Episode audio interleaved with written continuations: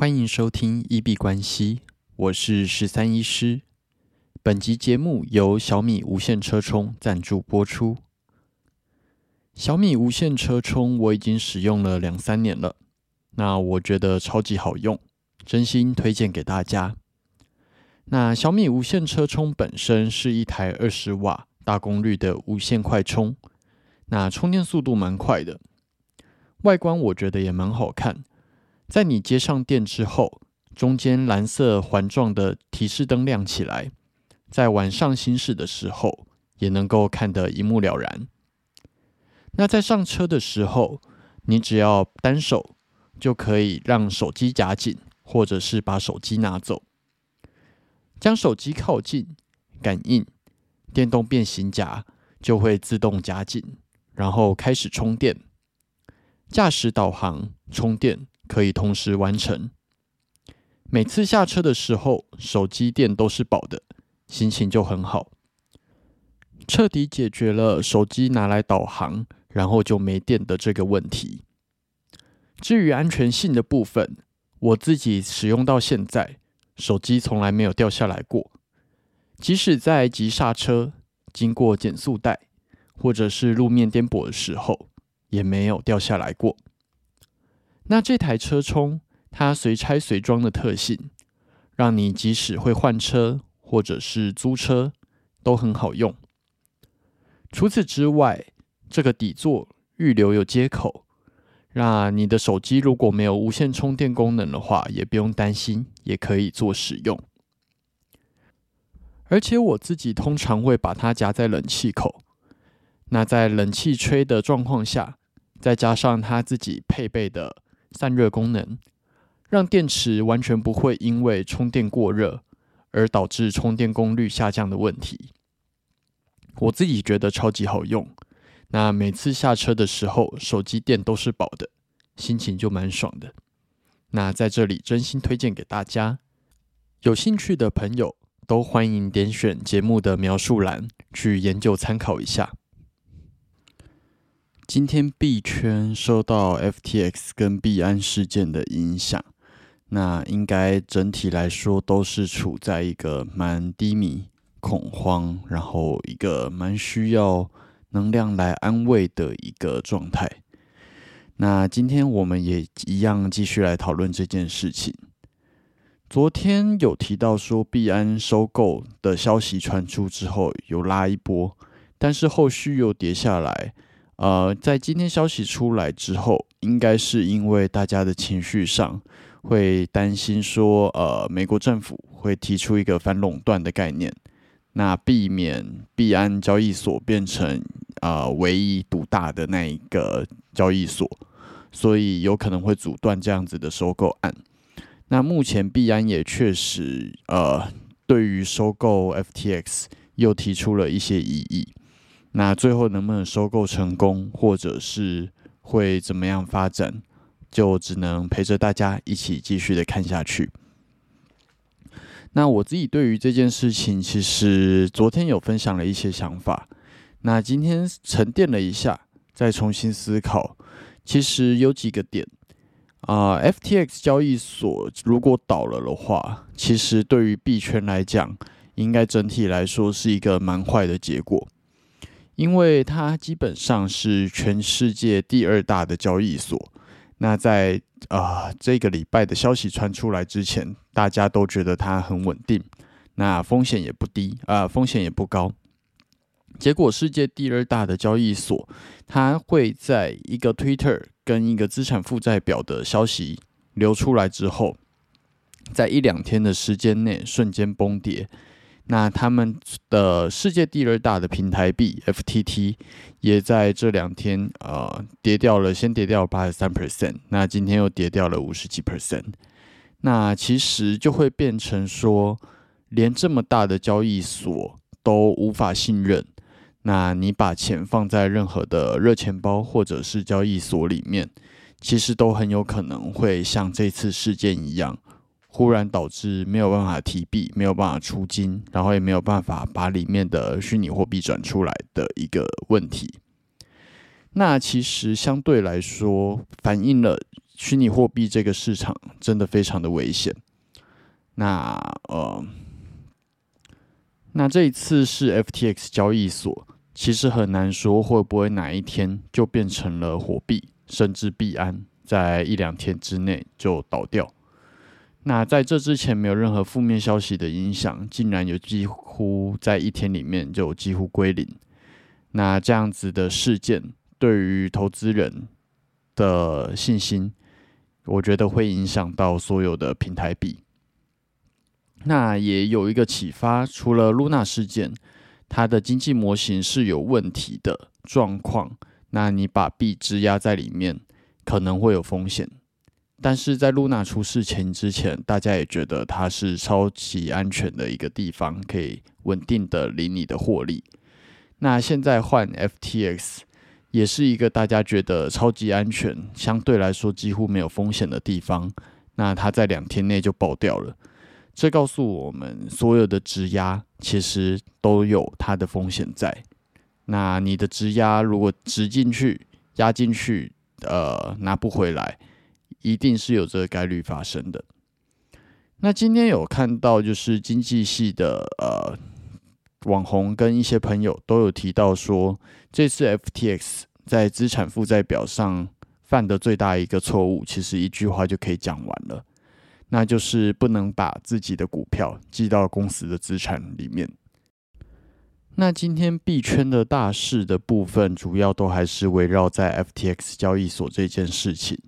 那当然，美国的选举对于美股也是会有影响。那这个部分，我们等呃明后天，可能这个事件比较平息了之后，再来跟大家分享。那 FTX 交易所这次事件其实有很多，就是呃花边新闻也一起出来。那首先第一个就是 Apple Store 已经把 FTX Pro 的这个 APP 给下架了。然后除此之外，因为 FTT 的抵押影响很大，所以各大交易所，包含 USDT 的发行商 Tether、跟 Circle、还有 Coinbase、还有 Crypto.com，今天都有集体去做一个切割的声明，说他们没有 FTT 的抵押。那币圈目前是一个极度恐慌的情绪，大哥二哥都大概跌掉了十五 percent 左右。那我们等一下再来跟大家报告一下点位。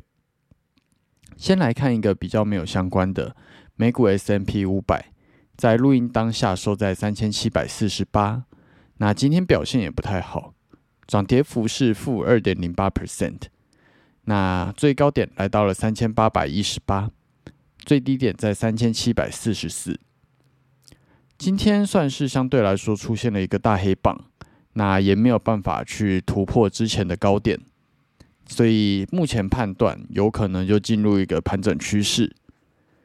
那我们回到币圈的部分，大哥比特币在录音当下收在一万五千七百六十七，竟然回到一万五这个数字了，涨跌幅是负十五点零一 percent，今天直接跌掉了两千八百一十二点。那最高点来到了一万八千五百七十四，最低点在一万五千五百六十六，有大概两千点的波动。那持续的崩跌，在这样的崩跌其实很难去做什么评论了。那呃低点基本上也破掉了，就是直接在破新低的状况。小时 K 的部分呈现一个非常漂亮的空头趋势，但是在这样子一路下跌的空头趋势。也蛮容易受到消息面的影响，那如果有尬空风险的话，也要考量进去。那如果你真的要做一个短单去追趋势的话，再次提醒大家，止损一定要设好。那就算设好了，可能也还是会有滑价爆仓的风险，要做好心理准备。二哥以太币在录音当下收在一千一百零五。今天涨跌幅负十六点八六 percent，那也直接杀回了一千一这个数字，那跌掉了两百两两百二十四点，最高点来到了一千三百三十六，那最低点来到了一千一百零一，也是大概两百二十点的波动。今天的 K 棒形态也是出现了一个超级大黑 K，那昨天有提到，呃，前一个低点一千三百三十四，目前也是直接被破坏掉了。那在接下来，目前没有看到一个比较漂亮的支撑，有可能真的就跟呃有一些人推测的一样，就八百件了这样子。那小时 K 的部分也是呈现一个空头趋势。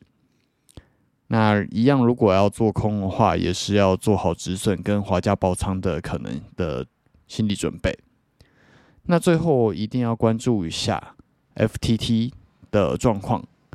那今天基本上开在六点四六，最高点在这边，那一路的往下跌，在录音当下收在二点五块，那今天又跌掉了五十四 percent，最低点在二点二。那目前的走势是真的跟 Luna 非常像。但是 FTX 到底会不会倒掉？FTT 会不会变成完全没有作用的币？呃，这个可能也是要参照 Luna 的经验来参考看看。那毕竟 Luna 之后也是出了一个二代的 Luna 币，那也是有持续的去做发展。那在它跌到将近归零之前，也死猫跳了好几次，所以还是你如果要去做放空的话，要注意一下这个嘎空的风险。那我自己的操作的部分，目前是空手不敢乱动，但是其实心里面是觉得有点点懊悔啦。因为昨天的空单止损其实设的蛮漂亮的，也有进到场，但是其实止损并没有被碰到，只是因为趋势被破坏掉，跟我原本希望它的走势不太一样，所以我就主动的把它出场了。那结果今天一路的往下。大概呃，如果这笔单还留着的话，大概是七倍风暴比的获利了。那这就是主动出场的风险。那诶，对，现在基本上心情上就是比较后悔。不过其实换个角度想，在这样子的走势下面，很多人的币是完全领不出来的。那没有大亏就已经是一件还不错的事情了。不用强求说一定要空到这样子的走势，在这样的市场里面活下来才是最重要的。那如果在这次的呃交易所事件，你的资产上面有受伤的话，还是只能先做一个呃抱歉跟默哀的一个状况。但是其实经过了今年这么多次的事件，Luna 再加上 FTX 交易所。对于在熊市经历的这些经历过这些的我们来说的话，其实都会变成一个将来很好的一个经验跟养分。那也会更注意风险跟如何存活在这个市场上。那所有事情最后都是一件好事，所以也不用真的太过难过，调试好心情，在之后重新累积资产，也是还不错的做法。那最后还是要提醒大家，啊，没有任何剧本是零 percent 永远不可能发生的。即使是 FTX 交易所，甚至是币安交易所，都有可能一夕之间倒闭。那加密货币在目前仍然绝对是一个高风险的投资，请大家要注意。最后，我们进入 Q&A 的部分。我们的节目在 Apple Podcast 跟 First Story 上面都有开启文字留言跟语音信箱。如果有任何的问题想要询问、交流，或者是纯粹想要聊天拉塞，都欢迎留言。我们如果有看到，就会在节目中做出回复。那如果有厂商希望进行业务合作，都欢迎来信。Crypto Doctor 十三一小老鼠 gmail.com，Crypto Doctor 十三一小老鼠 gmail.com。好，那我们这集节目就先到这边。最后提醒：以上节目内容都只属于个人市场观察分享，绝非投资建议。我只为自己的钱包负责。加密货币属于高风险交易，请谨慎小心。